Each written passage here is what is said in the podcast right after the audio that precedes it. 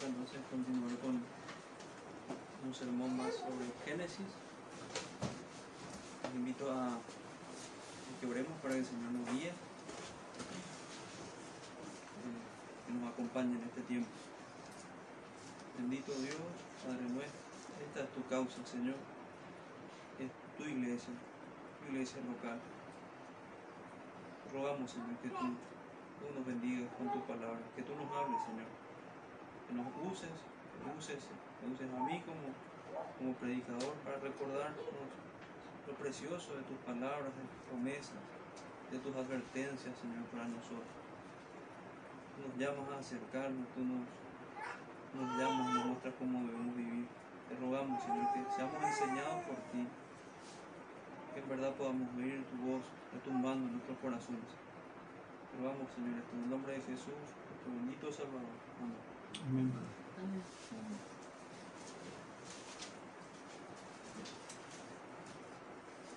Vayamos a Génesis capítulo 4. Génesis capítulo 4. Seguimos con las historias, historias bíblicas. Importante aclarar, no son cuentos, son historias reales.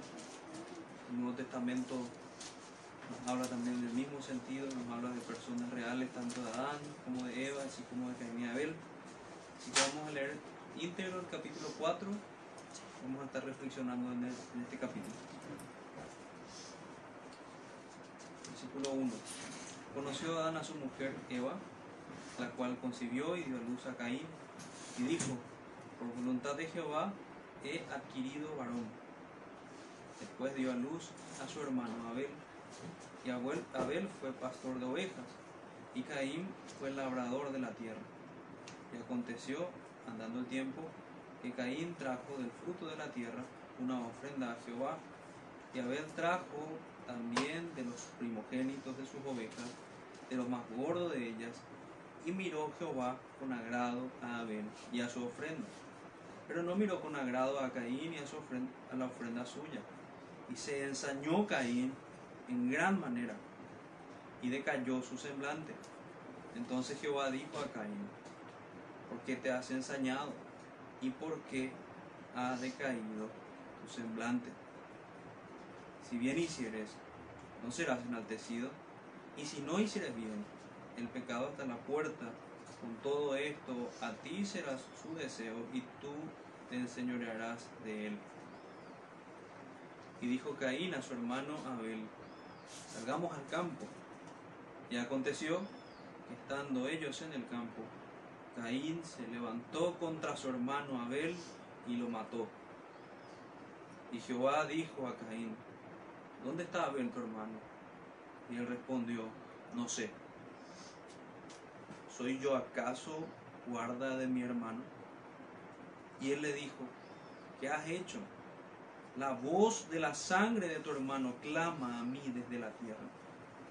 Ahora pues, maldito seas tú de la tierra, que abrió su boca para recibir de tu mano la sangre de tu hermano. Cuando labres la tierra, no te volverá a dar su fuerza.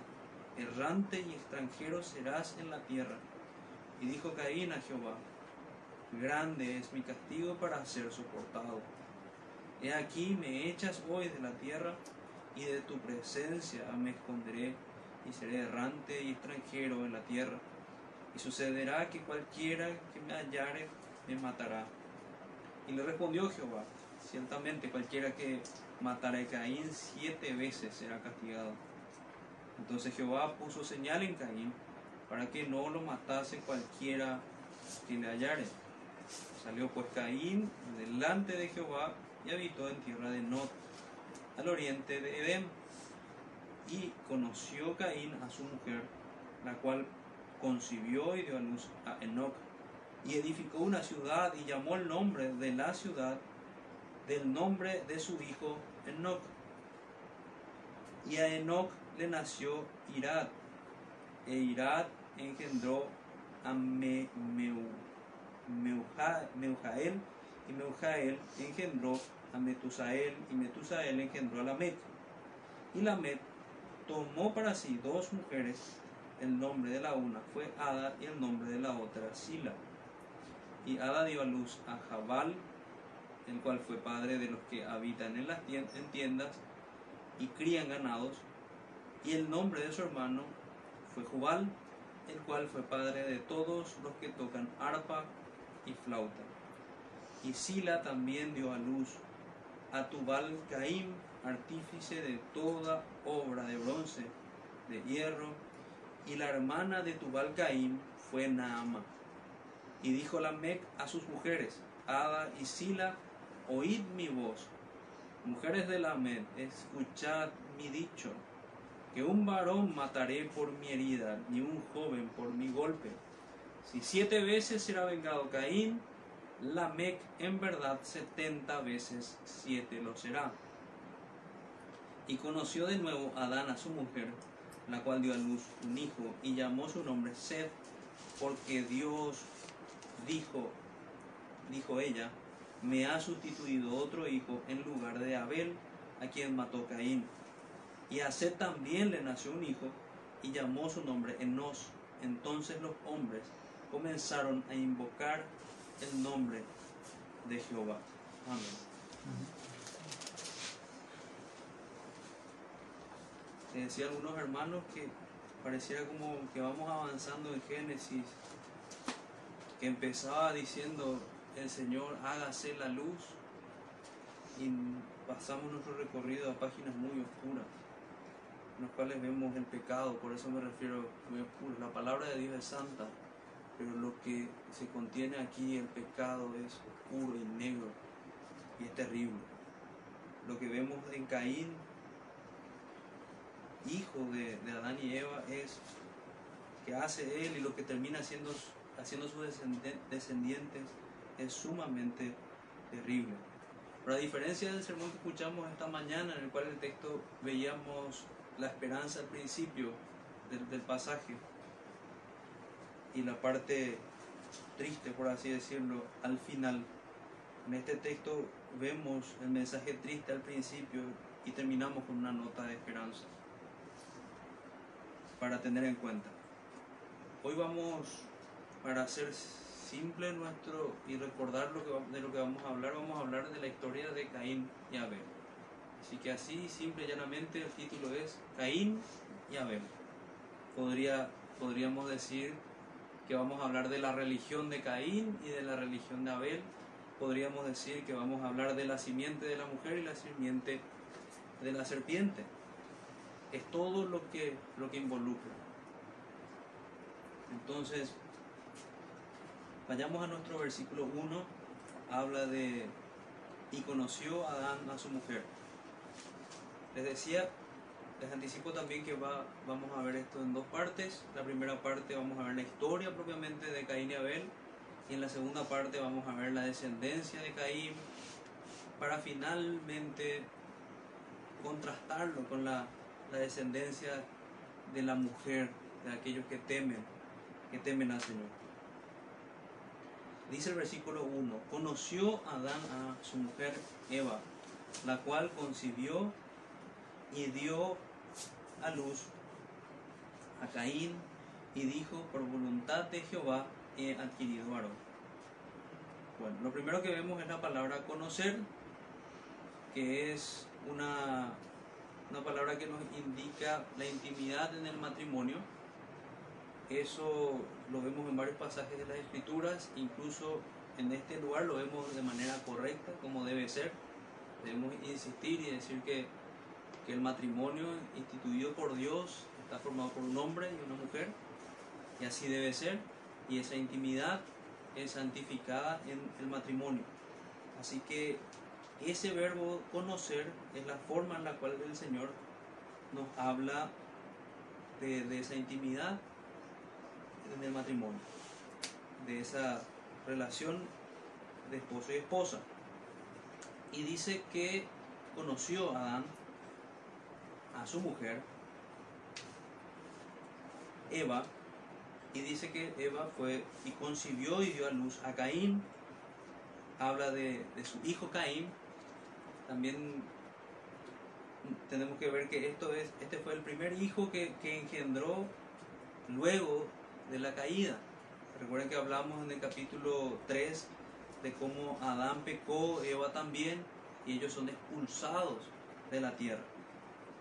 Pero tenemos que recordar que había más hijos, eso es importante porque después vamos a ver que, que Caín tuvo una esposa y a veces algunos se quieren confundir porque, porque ven, ven solamente a estos dos hijos de Adán. Pero en realidad ya vemos el mandato en Génesis, Génesis 1.28, el mandato a que sean, dice el versículo 28 de Génesis 1, y los bendijo Dios y les dijo, fortificad y multiplicados, llenad la tierra y sojuzgadla, y señoread en los peces del mar, las aves de los cielos y en todas las bestias que se mueven sobre la tierra. Eso dice Génesis 1.28 y en Génesis 5.4 dice, y fueron los días de Adán después de que engendró Seth, perdón, Génesis 5, 5, en Génesis 5 dice que engendró Adán hijos e hijas, perdón, 5.4, si leí mal. Y fueron los días de Adán después de que engendró a Seth 800 años e, y engendró hijos e hijas. capítulo siguiente ya vemos eso. Así que ellos tuvieron el mandato de, de tener hijos, lo tuvieron, y en Génesis 5 vemos que tuvieron muchos hijos e hijas. Entonces empieza así, ellos tienen un hijo, vemos también una manifestación de, fe que aquí de Eva, porque dice por voluntad de Jehová, el Dios del pacto, he adquirido varón. No solamente habla de, esta cuestión natural, de esa relación de hombre y mujer del matrimonio, sino que habla de la voluntad de Jehová. Muchos incluso piensan que Eva estaba pensando en la promesa. Eso es una suposición, pero tenemos que saber que era un hombre de fe, si ellos estaban expectantes en la promesa que Dios había hecho en Génesis capítulo 3, versículo 15, cuando les promete que la simiente de la mujer iba a vencer a la simiente de la serpiente. Esta enemistad que se había generado iba a vencer la simiente de la mujer. Y eso, eso nos señalaba a sus hijos. Entonces ella muy probablemente tenía esto en mente. El versículo 2 dice, después dio a luz a su hermano Abel. Y Abel fue pastor de ovejas y Caín fue labrador de la tierra. El, el nombre de Abel, cuando se lo analiza etimológicamente, se, va, se, estudia qué significa eh, soplo, aliento, vanidad. Muchos, por el nombre que pusieron a su hijo, y nosotros también podemos hacerlo, podemos inferir que ellos se daban cuenta de lo que se había convertido la vida luego del pecado. Se había convertido en eso. Y es lo que nos dice el predicador en Eclesiastés cuando dice que todo es vanidad, que lo único que vale la pena es glorificar a Dios. Dio a luz a su hermano Abel, y Abel fue pastor de ovejas y Caín fue labrador de la tierra. Y esta es una historia que la contamos a los niños, pero es importante que la contemos entre nosotros y nos recordemos que... Y veamos ya las diferencias. Abel era pastor de ovejas. Él cuidaba las ovejas. De alguna manera derivado podemos ver aquel mandato del Señor de sojuzgar la tierra y de señorearse sobre los animales, pero específicamente él era pastor de ovejas. Vamos a ver también que otra cosa estaba involucrada con eso. Y Caín era labrador de la tierra, se encargaba de esa parte que vemos en, en Génesis capítulo 3, que iba a ser afectada, ese trabajo que iba a ser con sufrimiento, de hecho todo trabajo, pero dice parte de esa maldición que Dios desata sobre la tierra, que dice que iba a producir espinas y cardos y que iba a ser difícil producir su fruto y con el sudor de la frente iban a conseguir sacar fruto de ella. Ese era el trabajo de Caín. Él estaba involucrado en eso. Y aconteció que andando el tiempo, bueno, aquí tenemos una, una señal de tiempo, pasó un, un tiempo determinado, no sabemos cuánto, pero pasó un tiempo. Podemos hablar meses, años, no sabemos. Y andando el tiempo, que Caín trajo del fruto de la tierra una ofrenda a Jehová. Otra de las cosas que, bueno, nosotros sabemos que hoy día tenemos un tiempo para adorar al Señor.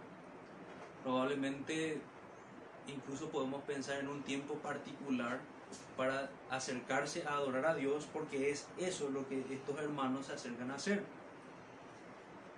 Y, presten atención aquí porque estamos viendo algo histórico, pero a la luz de esta historia vamos a, compararla con nuestra, vida en la actualidad. Dice que andando el tiempo, que Caín trajo del fruto de la tierra una ofrenda. Trajo a Dios del fruto de la tierra, así genéricamente dice, del fruto de la tierra.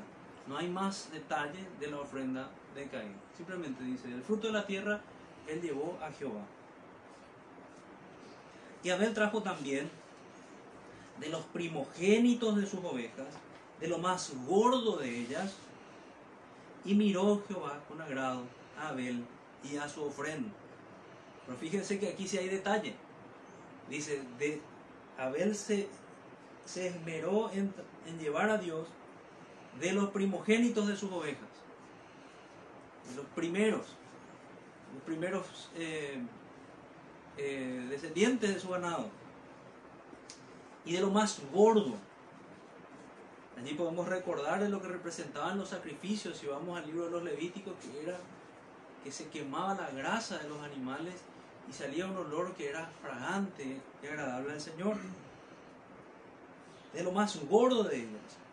Y dice que miró Jehová con agrado a su ofrenda. Entonces ya vemos en Abel alguien que se preocupó, nos da, nos da características la palabra de Dios, de dar algo bueno, de darle lo mejor al Señor. Cosa que ya no vemos en Caín. Para ir observando nada más el texto. Luego dice, y Abel, el versículo 5, pero no miró con agrado a Caín y a la ofrenda suya. Fíjense, el texto que nos habla de la ofrenda de Abel nos dice que miró con agrado. Pero acto seguido nos dice, miró con agrado la ofrenda de Abel, pero no la ofrenda de Caín, y la, no a Caín y a la ofrenda suya. Eso es un detalle también que, importante que veamos. Lo mismo dice con Abel, a Abel y a su ofrenda, su persona y lo que estaba trayendo es lo que Dios miró con agrado. Y lo mismo con Caín, su persona y lo que estaba trayendo no miró con agrado. ¿Ok? Y dice, pero no miró con agrado a Caín y a, su, y a la ofrenda suya. Y se ensañó Caín en gran manera y decayó su semblante. Entonces Jehová dijo a Caín, ¿por qué te has ensañado y por qué ha decaído tu semblante? Bueno, hoy nosotros hablamos con saña, con maldad, parece que usamos esa palabra. Pero la traducción aquí es con enojo, se enojó, estaba encolerizado, estaba enojadísimo, estaba muy molesto Caín. ¿Y con quién se imaginan que se enojó? Se enojó con Dios. Porque Dios es el que dice, me agrada la ofrenda de Abel, pero no la tuya. Otro detalle, hay muchos detalles que, el texto bíblico nos permite conocer. Que tenemos que recordar Deuteronomio 29, 29, que nos dice, las cosas reveladas son para nosotros, pero las secretas son de Jehová. No sabemos eso. Nosotros no sabemos cómo el Señor manifestó que le agradaba una ofrenda y que no le agradaba la otra. No sabemos si el Señor les habló, no sabemos si la ofrenda fue quemada ahí al instante, la ofrenda de Abel. No sabemos. No sabemos cómo fue, pero sí sabemos que el Señor se manifestó a ellos y les mostró que era agradable la ofrenda de uno y la otra y la otra no. Pero no miró con agrado a Caín y no solo la ofrenda, pues recordemos, a su persona, por el corazón con el que se acercaba, y a la ofrenda suya. Y estábamos diciendo que se ensañó, se enojó, estaba enfurecido Caín, en gran manera, y decayó su semblante.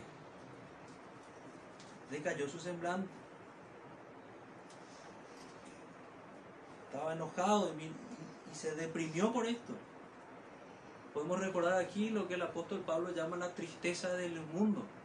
Él no estaba entristecido por su pecado, él no estaba entristecido porque no estaba haciendo algo que, que había, porque estaba haciendo algo que no había agradado a Dios, porque estaba haciendo algo desagradable a Dios, no estaba entristecido por eso, él estaba entristecido simplemente por las consecuencias, porque él no recibió ese aplauso. Versículo 6, entonces Jehová dijo a Caín, le pregunta exactamente en cuanto a esto, porque esto en sí ya era un pecado. Ya había pecado él contra el Señor al enojarse de esta manera contra Dios y al entristecerse de esta manera. ¿Por qué te has ensañado? ¿Y por qué ha decaído tu semblante? El Señor le dice, si bien hicieres, no serás enaltecido. Cuando vamos al, original, y lo, lo que podemos ver es, no será levantado tu rostro. Rostro que estaba en humillación, no será levantado si hicieres, bien, si te arrepentís de tu pecado. Pregunta parecida a la que tenemos hoy. ¿Cómo pasó con, con Adán? ¿Cómo pasó con Adán? Vamos a contrastarlo con, con Adán. Y si no hicieres bien, el pecado está a la puerta. Con todo esto, a ti será su deseo y tú te enseñorarás de él. Ok.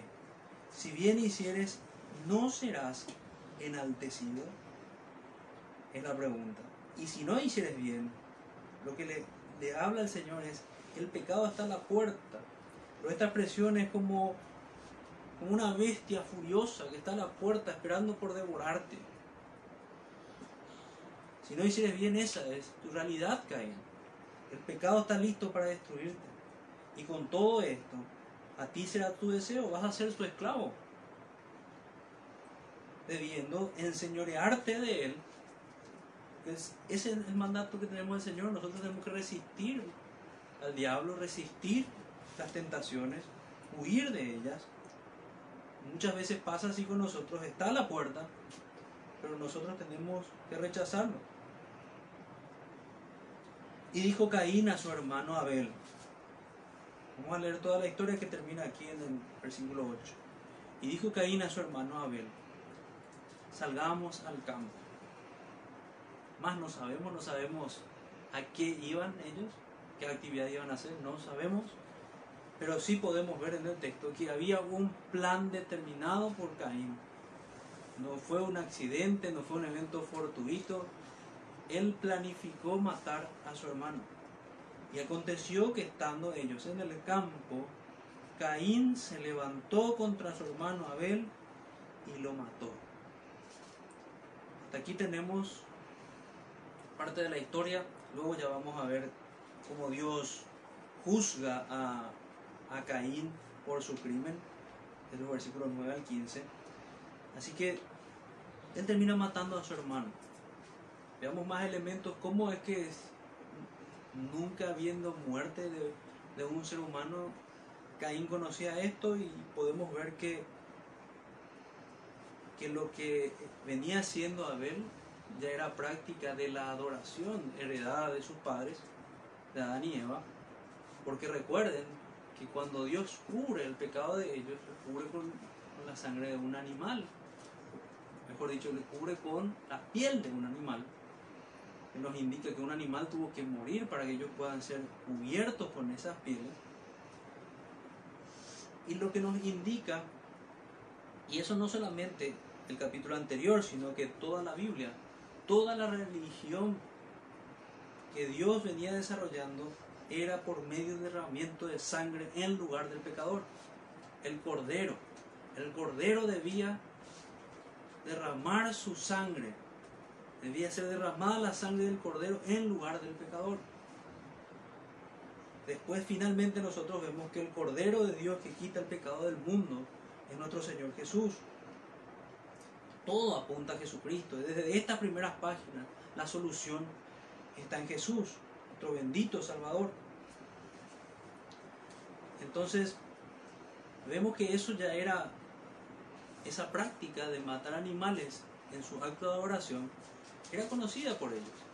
Ya había entrado la muerte, ya ellos veían la muerte de estos animales al menos. Y muy probablemente de esto él sabía que eso era posible con los hombres. Y él termina matando a su hermano. Matando a su hermano. Vayamos entonces a las conclusiones de lo que, lo que vimos hasta aquí. Porque recuerden que esta historia nos habla a nosotros. Veamos los paralelismos con nosotros. Vemos los pecados. Pensemos un poco en los pecados de Caín. Caín primeramente tuvo incredulidad. Y pensemos en Abel. Abel fue un hombre de fe que obedeció a esto que podemos nosotros claramente ver que fue un mandato de Dios. Nosotros podemos ver claramente que Abel no estaba haciendo algo que a él se le antojó o que él inventó. Esto fue algo que Dios le reveló, que él debía derramar la sangre de un animal por su pecado. Esto nos muestra también, tenemos que ver que Abel no era un hombre perfecto, Abel era un pecador, pero que reconocía su pecado delante de Dios y adoraba a Dios conforme Dios había establecido. Sin embargo, Caín, Caín no. Recuerden que dice, y agradó a Abel y su ofrenda. Entonces, primeramente vemos que el corazón de Abel, con el que se acercaba a Dios, era el correcto y también lo que él llevaba en sus manos era lo correcto porque era lo que Dios había demandado. Un animal inocente muera en su lugar. Más adelante vamos a ver que en este caso era una, un animal sacrificado por una persona. Entonces podemos ya inferir que los dos, en este caso correctamente Abel se estaba acercando como un sacerdote para ofrecer sacrificio para interceder delante de Dios. Más adelante vamos a ver que, o sea, se ven las escrituras que el sacrificio se hacía por familias, luego vemos que se hace el sacrificio por familias, vemos en la Pascua, cuando cada familia tenía que reunirse y sacrificar un cordero, a partir de allí, luego vemos que se debía sacrificar por el pueblo eso lo veíamos en el, sacrificio anual. Y finalmente vemos cómo esto se expande con nuestro Señor Jesucristo, los pecados de los creyentes en todo el mundo, del mundo que Él salvó, todos aquellos escogidos de Él en todo el mundo. Entonces podemos ver cómo el Señor va revelando progresivamente también en las escrituras y incipientemente ya podemos ver el sacrificio aquí. El sacrificio por los pecados. No había otra forma. Entonces concluimos que Abel entendía y se acercó a adorar a Dios de una manera correcta. Porque al principio decía la religión de, la religión de Abel, la religión de Caín. Porque la religión de Abel es la correcta, la que es conforme al Señor. Abel era un hombre de fe. Veamos Hebreos capítulo 11.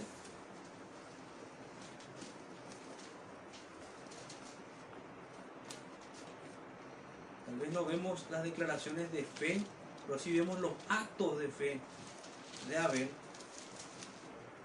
Veamos Hebreos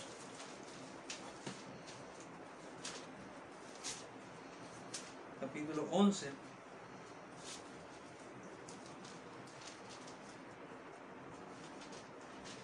Versículo 4. Por la fe Abel ofreció a Dios más excelente sacrificio que Caín por lo cual alcanzó testimonio de que era justo, dando Dios testimonio de sus ofrendas, y muerto aún habla por ella. Muerto aún habla por la fe, da testimonio de que Él era justo. Esto vemos también en otros pasajes. Ofreció a Dios más excelente sacrificio por la fe, él le creyó a Dios, esa era la forma de adorarle, de esa manera le adoró. Ahora veamos a Caín. Caín hace algo que Dios no le mandó. Mucho énfasis hicimos también aquí nosotros de que tenemos que adorar a Dios conforme a lo que Él mandó, no conforme a nuestra imaginación.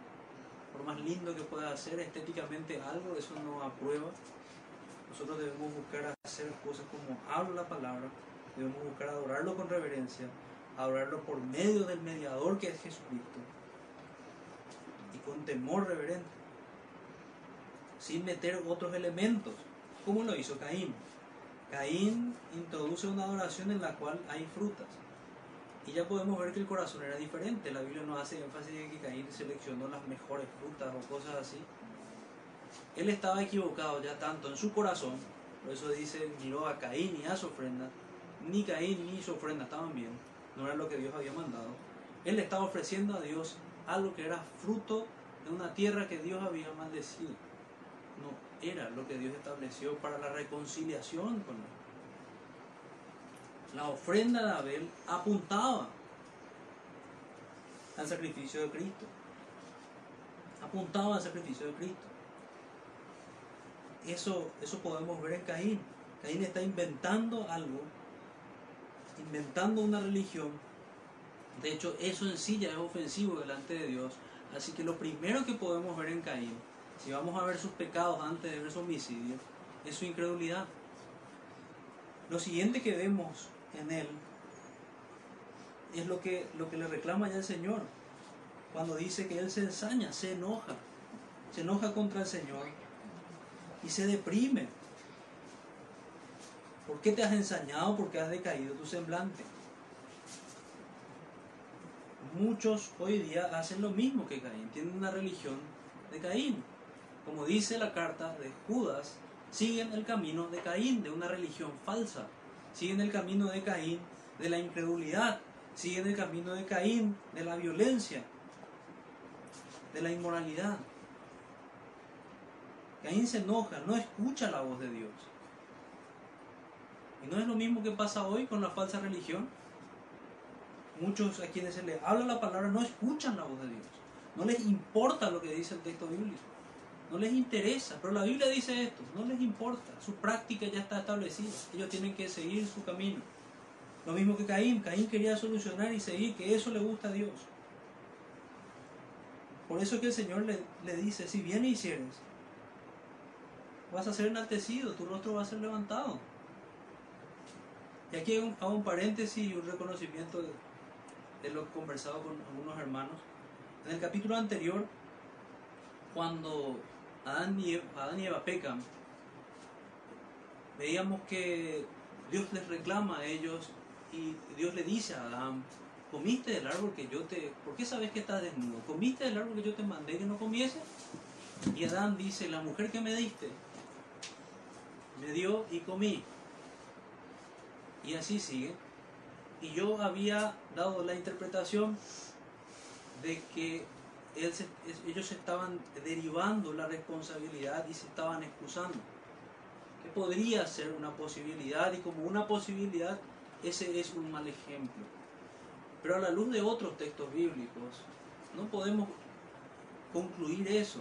En realidad lo que vemos que el texto habla finalmente, si lo vemos expresamente, es una confesión, porque él dice que comió, lo que no pasa con Caín. Caín no dice que mató a su hermano. Caín no dice dónde estaba su hermano cuando él sabía dónde estaba su hermano. Caín miente directamente. Así que podemos ya ver contrastada, contrastado eso que es tan parecido, porque Dios busca a Adán y le dice, Adán, ¿qué hiciste? Y Adán dice, finalmente dice, comí, comí, pequé. Y Dios va con la mujer, la mujer también reconoce lo suyo. ¿Dónde es que vemos el paralelo de que esto es así? La serpiente me engañó, dice la mujer, y el apóstol Pablo dice lo mismo. El apóstol Pablo dice que la mujer siendo engañada terminó pecando. Así que me parece hoy, luego de haber analizado con hermanos esto, que esto es más correcto a la luz del texto. Que lo que podemos concluir de, de ese capítulo 3 es que Adán y Eva estaban confesando, estaban diciendo, esto pasó, este fue el hecho. La mujer me dio de comer y yo comí. No pasa eso con Abel y tomemos ese contraste con Caín, perdón. Dios busca a Caín y recordemos que es igual que en el capítulo anterior, no es que lo busca porque no sabe dónde está. Dios sabe dónde está. ¿Dónde estaba Adán? Dios sabe lo que le pregunta a Caín, ¿dónde está Abel? Sabe que había matado a Abel, sabe que Abel estaba muerto.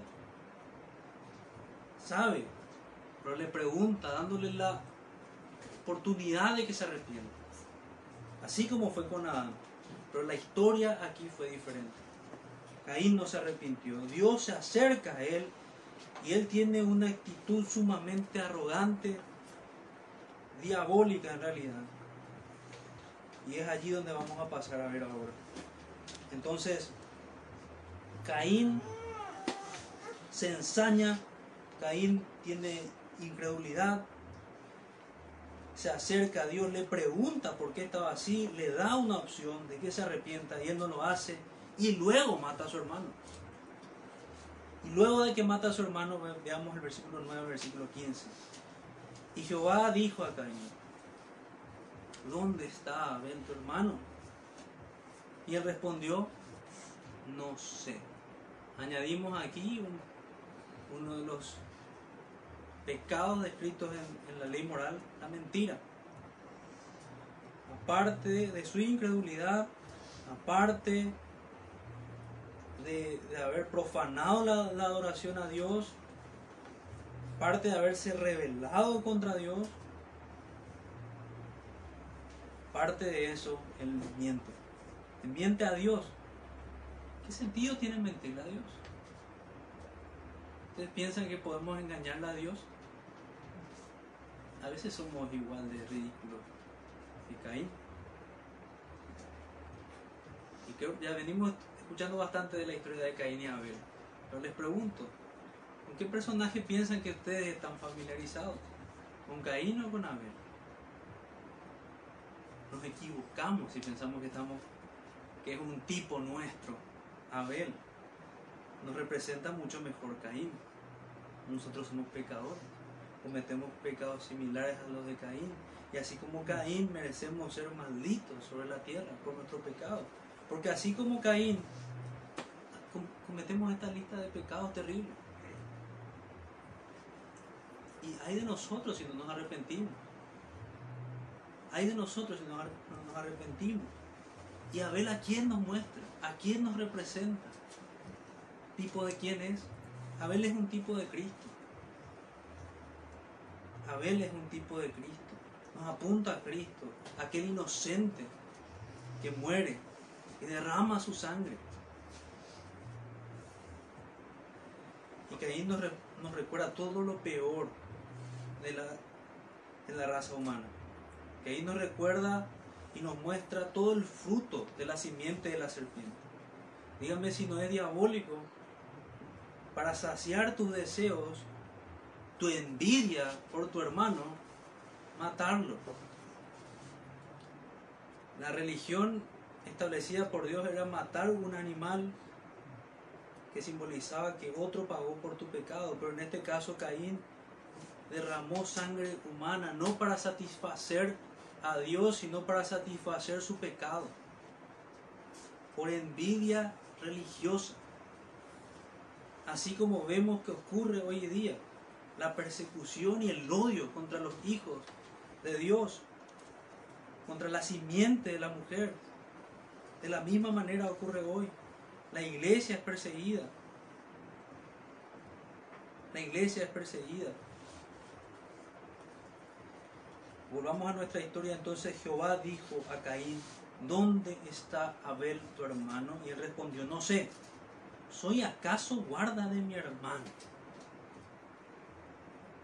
algo que les digo, yo no voy a agotar este texto. Tengo mucho para ir a meditar en casa acerca de lo que este texto nos habla. Es horrible el sarcasmo que, que usa Caín. Abel era guarda de ovejas, él cuidaba ovejas. Y él, que es el hermano mayor, ¿cuántos de ustedes, yo creo que aquí los hermanos mayores, incluso los menores también, escuchan, cuidarle a tu hermano? Es natural eso. No hacía falta ni que le dijera. Claro que era guarda de su hermano. ¿Acaso soy guarda? ¿Y a Dios hablarle así? ¿Qué atrevido? ¿Qué acaso soy guarda de mi hermano? Pero yo no puedo dejar de ver que, que hay un posible sarcasmo allí de Caín. Caín cuidaba de ovejas. Él es el que cuida de las cosas. Yo no. Yo no tengo nadie que cuidar. Yo me dedico a otra cosa. Y veamos esto en la iglesia. ¿Qué acaso no nos llamamos entre nosotros hermanos? Pero no ven que tan contradictorio hoy día nos llamamos hermanos, pero no hay este cuidado. Muchos se levantan y dicen, ¿qué caso soy guarda de mi hermano? Un voto de, de membresía, un voto, un pacto de familia, es pisoteado como si nada. A nadie le importa. Nuestros hermanos en el pasado, quienes admiramos, quienes escribieron la confesión de 1689, la de Westminster y otras, tenían en alta estima lo que era la membresía. Lo estudiamos también el domingo pasado, cuando hablábamos que de alguna manera Jacob estaba haciendo un voto delante de Dios de servir en su casa. Así lo hacemos nosotros. Y hay de nosotros si reaccionamos como Caín y decimos, ¿qué acaso soy guarda de mi hermano? Sí, sos guarda de tu hermano. Sí tenés que cuidar de tu hermano. Llevamos otra conexión con él. En Apocalipsis, las cartas del Apocalipsis, el Señor una y otra vez dice, si no te arrepentís, voy a quitar el candelero. ¿Por qué? Porque la iglesia debe cuidar del testimonio. ¿Qué significa eso? Que la iglesia local va a desaparecer. Ya no va a ser iglesia local como era. Iglesia de Éfeso, iglesia de Esmirna. También podíamos preguntarnos, el Señor sabe, ¿y en dónde quedó el fruto de esas iglesias? ¿Dónde quedó? Es una bendición poder saber, por ejemplo, en el caso de, de Benjamin Kitch, pastor de, de lo que hoy es el Tabernáculo Metropolitano, y ver que esa obra continúa. Pero esa es una excepción. Muchas, nosotros pasamos manejando y vemos iglesias abandonadas. Eso es triste.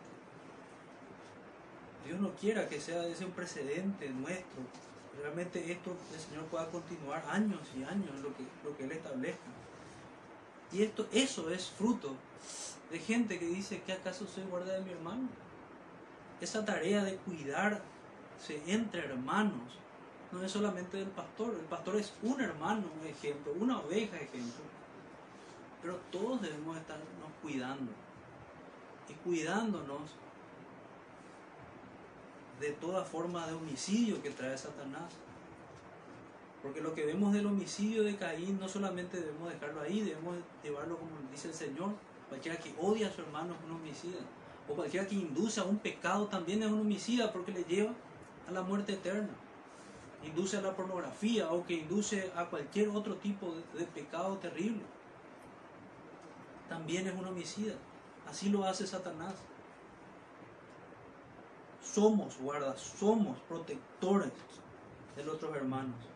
Y fíjense cómo el Señor nos pone en estima no solamente los primeros mandamientos que nos hablan del honor que merece su nombre, sino que nos habla también de que debemos honrar a nuestro prójimo, amar a nuestro prójimo, a nuestro Señor y a nuestro prójimo. Debemos ser guardas de la adoración a Dios, como veíamos al principio que lo era Abel, y debemos ser guardas de nuestros hermanos, cuidándonos en el más alto sentido de la palabra cuidarnos, espiritualmente, tenemos que orar unos por otros. Orar unos por otros. Lo que le dijo el Señor a Caín. Y le dijo, ¿qué has hecho? La voz de la sangre de tu hermano clama a mí desde la tierra. Hoy hablamos de la Mec. La Mec fue alguien que quiso engañar al ejército enemigo y quiso engañar una profecía de Dios. Y aún así, una flecha que fue tirada al aire, digamos al azar, cae y mata a aquel que no estaba vestido con la vestidura real. Nadie puede engañar a Dios. Caín pensó poder engañar a Dios. Lamec, más adelante también vemos que piensa engañar a Dios. Este hombre de de quien hablamos en el valle de la decisión pretendió engañar a Dios. Nosotros vamos a pretender hacer lo mismo. No podemos engañar a Dios. Dios no puede ser burlado. Es momento de arrepentirnos de nuestros pecados. Hay cosas que a lo mejor son ocultas para los ojos de los hermanos que estamos enfrente, pero a Dios no les es oculto. Dios sabe. Dios sabe todas las porquerías que hay en nuestro corazón. Hay mucho de que arrepentirnos. Hay mucho que sacar de allí. Y es una lucha, por eso es una batalla. Por eso es tan vital que estemos aquí buscando al Señor y recibiendo exhortación saludable para nuestras almas. Y le dice el Señor, ahora pues, maldito seas tú de la tierra que abrió su boca para recibir de tu mano la sangre de tu hermano. O queremos escuchar una voz parecida a la que escuchó Caín. Cuando labres la tierra, no te volverá a dar su fuerza. Errante extranjero serás. Aquel que era agricultor, el Señor dice, no va a tener sentido tu trabajo. Toda tu, todos tus dones para eso ya no te van a servir. Ya no te va a dar la fuerza que te daba la tierra. Por tanto vas a vivir como extranjero, andando de aquí para allá. Esa era la condena. Y dijo Caín a Jehová. Fíjense cómo responde. Fíjense cómo responde. No se arrepiente. Esta maldición es propia de los que no se arrepienten. Y Caín persistió, ni aún aquí podríamos decir en este texto, así como le dijo aquel ladrón arrepentido al otro, aún estando en la condenación, ¿no te arrepientes? No se arrepintió. Él vio la consecuencia de su pecado. ¿Cuántos hacen lo mismo? En, lugar de ver su maldad y entristecerse por su pecado, ellos se entristecen por las consecuencias. Ellos se entristecen porque cayeron en vergüenza delante de otros. Ellos se entristecen por temor al mundo, pero no por temor a Dios. Ellos se entristecen por orgullo, porque cómo ellos pudieron haber caído en tal cosa. Yo me, sumo a Spurgeon y a otros y digo que quien habla mal de mí se equivoca. Soy mucho peor que eso. Delante de Dios hay cosas terribles, de las cuales yo me arrepiento. Yo sé que soy un hombre malo. Y dijo Caín, grande es mi castigo para ser soportado. Se concentra en su castigo se concentra en las consecuencias. Y aquí me echas hoy de la tierra y de tu presencia me esconderé y seré errante extranjero en la tierra. Él está repitiendo lo que le dijo el Señor. Y aquí agrega a lo que no está en lo que, le dijo el Señor. Y sucederá que cualquiera que me hallare me matará. Él sabía que merecía la muerte. La paga del pecado es la muerte. La paga del homicida es la muerte. Incluso pensé que podría estar pensando la salida para, para salir de las consecuencias de su pecado, la de un cobarde, es desear su propia muerte. Pero como también describe Apocalipsis, la muerte huirá de ellos, dice, en aquel día. Van a tener que ver eternamente el castigo de Dios. De alguna manera tipifica eso Caín. Pues el Señor le dice, que no le iban a matar. Para que no matase, dice, y le respondió Jehová, ciertamente, cualquiera que matara a Caín, siete veces será castigado. Establece un castigo que todos iban a conocer. Siete veces será castigado. Entonces Jehová puso señal en Caín. Otra de las cosas que no sabemos, que está dentro de lo que no fue revelado, no sabemos cuál fue esa señal. Pero era una señal que todos los habitantes que conocían a Caín o que no le conocían a Caín iban a saber que estaba ahí. Que estaba ahí. Ese es el hombre.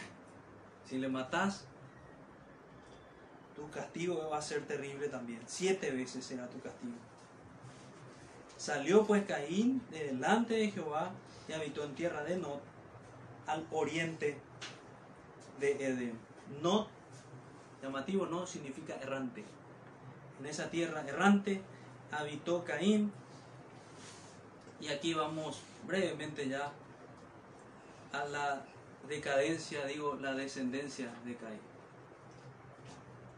la decadente descendencia de un hombre impío o la descendencia de la serpiente, la simiente de la serpiente. El primer fruto de la simiente de la serpiente es Caín mismo. Y el primero de ellos, de la, serpiente, de la simiente de la mujer, que apunta a la simiente prometida de Abel. Hasta aquí vimos entonces la historia de Caín y Abel. Y luego acá vemos su descendencia, su decadencia, como vemos, su familia. Conoció Caín a su mujer, la cual concibió y dio a luz a Enoch, y edificó una ciudad, y llamó el nombre de la ciudad del nombre de su hijo Enoch. Bueno, este dato no lo quiero dejar pasar. No eran unos cavernícolas, no eran unos simios, como lo quieren hablar algunos arqueólogos. Nos dice que construyeron una ciudad. Después más adelante nos dice que establecieron artes. Después nos dicen que se encargaban de construcciones, que se encargaban de la agricultura, de la ganadería. No, eran ningunos simios. Eran desarrollaron ciencia. Desarrollaron ciencia. Es lo que podemos ver aquí. Esto debemos decirlo enérgicamente como cristianos. Porque el mundo, recuerden que estos capítulos de Génesis van a atacar para ir en contra de la historicidad de la palabra de Dios de cómo la describe. Y por tanto para finalmente desecharla por completo. Otra de las cosas, otra de las respuestas que podemos dar aquí, hay un grupo de hermanos, en algunos puntos y en otros no lo sabemos, que piensan que porque hay avances en la ciencia o porque hay avances en cuanto a la libertad o porque hay avances en cuanto a esto y lo otro, es la obra de Dios la que está avanzando. No, la obra de Dios avanza cuando hermanos como Abel se levantan a adorar al Señor y a levantar e invocar su nombre. No cuando se levantan a construir ciudades esto prosperaba, pero sin, sin la gracia de Dios. Estaba la providencia de Dios allí, permitiendo que esto sea así. Y hoy ocurre lo mismo. Y es de reprenderlo de los teonomistas que piensan así, que piensan de que porque hay avances, el, el, el Evangelio está avanzando. Porque hay avances en la tecnología y posibilidad para que se comunique y se equivocan. Decir eso es como decir que la obra de Dios se estaba cumpliendo con Caín y su familia. Versículo 20. Versículo 19, perdón. Y Lamec tomó para sí dos mujeres, el nombre de la una, perdón. Y a Enoch, versículo 18, me quedé en el 17, perdón. Y conoció Caín a su mujer, la cual concibió y dio la luz a Enoch. Importante recordar que este Enoch no es el de la descendencia de Seth, sino que es de la descendencia de, de Caín. Y edificó una ciudad y llamó el nombre de la ciudad el nombre de su hijo Enoch. Muy parecido a lo que vemos, lo vamos a ver más adelante con la torre de Babel. No dan gloria a Dios, dan gloria al hombre. Antropocentrismo. Terrible. Y a Enoch le nació Irat, y a Irat engendró a Meujael, y Meujael engendró a Metusael y Metusael engendró a Lamec. Bueno, la Biblia nos muestra que Lamec era el séptimo después de Adán. Miren después de, de Caín. Miren qué contraste. El séptimo después de Caín y el séptimo en paralelo en la línea de la simiente de la, de la mujer es Enoch quien caminó con Dios. Qué gran contraste. Bueno, veamos a la MEC y con esto vamos a ir terminando. La MEC tomó dos mujeres, vean, el fruto de la, de la familia de, de Adán, de, de, Caín, ya se pervierte la familia, toma dos mujeres, sale del modelo establecido por Dios, nombra a una de sus mujeres, Ada y Sila, si buscan los nombres todos eran nombres enfocados en, la belleza exterior. Son nombres lindos probablemente, pero el propósito aquí no nos, nos apunta a algo bueno. Aida dio a luz a Jabal, es lo que hablábamos. Y fíjense qué, qué, qué terrible lo que pasa hoy. Jabal, el cual fue padre de los que habitan en tiendas y crían ganados, constructores y agricultores, eran empresarios. Y el nombre del hermano fue Jubal, el cual fue padre de todos los que tocan arpa y flauta. Hoy pasa lo mismo. Algunos piensan que por el fruto de Jubal, de, de música y cosas parecidas, podemos agradar a Dios. A Dios le agrada el fruto de un corazón que le adora. La música es- debe servir para arreglar, pero la música en sí no es lo que va a agradar al Señor. No es parte. De hecho, va a desagradar por completo al Señor si la metemos por nuestra propia voluntad, desobedeciendo al Señor. Y Sila también dio a luz a Tubal Caín, artífice de toda obra de bronce y hierro. Fíjense la industria. Y la hermana de Tubal Caín fue Naama. Y dijo la Mec a sus mujeres Ada. Y fíjense en el canto de la Mec. Otro arrogante. Y dijo la Mec a sus mujeres, Ada y Sila, oíd mi voz, mujeres de la Mec. Ese es su cántico. Escuchad mi dicho, confrontando al Señor prácticamente.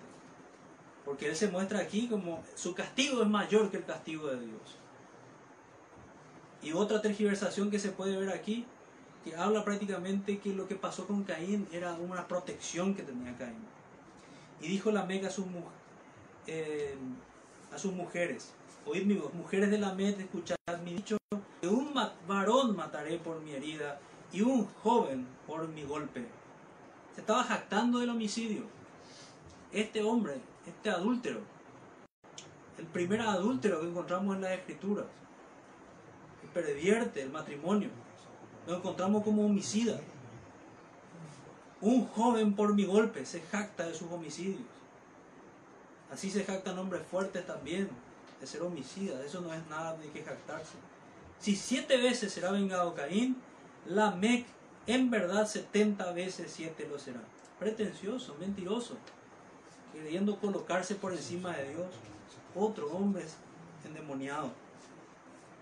Y conoció, y aquí terminamos esta triste, funesta historia, lúgubre historia de la familia de Caín, para ver ese tono de esperanza que anticipábamos al principio. La familia de Adán. Conoció de nuevo a Adán a su mujer, la cual dio a luz a un hijo, y llamó su nombre Seth, porque dijo, porque Dios, dijo ella, me ha sustituido otro hijo en lugar de Abel, a quien mató Caín. Así que el plan diabólico de atacar a la simiente de la mujer fracasó. El Señor dio un sustituto, alguien que iba a continuar esa línea de la simiente de la cual viene nuestro Salvador, Seth, y, Eva manifiesta su fe. Me ha sustituido otro hijo en lugar de Abel, a quien mató Caín. Palabra hermosa para nosotros la sustitución pero en otro contexto, que nos habla de cómo Cristo ocupa nuestro lugar. Y con esto termina. Y Seth también le nació un hijo y llamó su nombre Enos. Entonces los hombres comenzaron a invocar el nombre de Jehová. Muchos dicen que aquí fue el primer renacimiento, volvió la adoración a Dios. Y es esto lo que debemos valorar, que se adore al Señor, así como lo hizo Abel que podamos perpetuar esta adoración a Dios, que podamos invocar el nombre de Jehová, así como lo queremos hacer hoy. Hoy nos acordamos de Él, hoy nos acordamos de sus advertencias, hoy nos acordamos de que Él no puede ser burlado, hoy nos acordamos de que Él mismo nos llama al arrepentimiento y nos dice que no podemos engañarle a Él y que tenemos oportunidad y que nuestro rostro puede ser levantado si es que nos arrepentimos sinceramente y que podemos invocar aún hoy su nombre por los méritos de nuestro Salvador y ser hijos suyos, estar en esta, en esta lista de los hijos de Dios. Ese es el mensaje de esperanza que tenemos. Pero hay de nosotros si seguimos el camino de Caín, moviendo a dierte Judas. Hay de nosotros, hermanos. Hay de nosotros. Hay de nosotros. Hoy día nosotros tenemos la sangre de nuestro Señor Jesucristo, que clama mucho más fuerte lo que leímos lo que leímos al iniciar el culto, clama mucho más fuerte que la, que la sangre de Abel. Así como la sangre de Abel clamaba por venganza, la sangre de nuestro Señor clama por esa justicia, pero ya que esa justicia cumplida en él. Esa justicia de Dios que nos condenaba y nos defiende por la obra de Cristo. Esa es nuestra esperanza. Vamos a orar, hermanos. Padre nuestro, Dios Santo, que estás en los cielos. Guarda, Señor, en nuestros corazones tu palabra. Guarda, Señor, la esperanza que hay en las escrituras. Muéstranos, Señor, la comunión que debemos tener contigo. No permitas que nosotros nos sigamos escondiendo. Ayúdanos a buscarte cada día en oración. No seamos nosotros como Adán en su pecado o como Caín en su pecado, mucho peor. Sino que seamos como aquellos que invocan tu nombre, que buscan tu rostro, Señor, que buscan verte y que anhelan que llegue aquel día, que claman con tu iglesia, ven Señor Jesús. Que ese día llegue, Señor, y nosotros no nos alejemos avergonzados. Pero vamos a esto, Señor, en nombre de Jesús. Amén. Amén.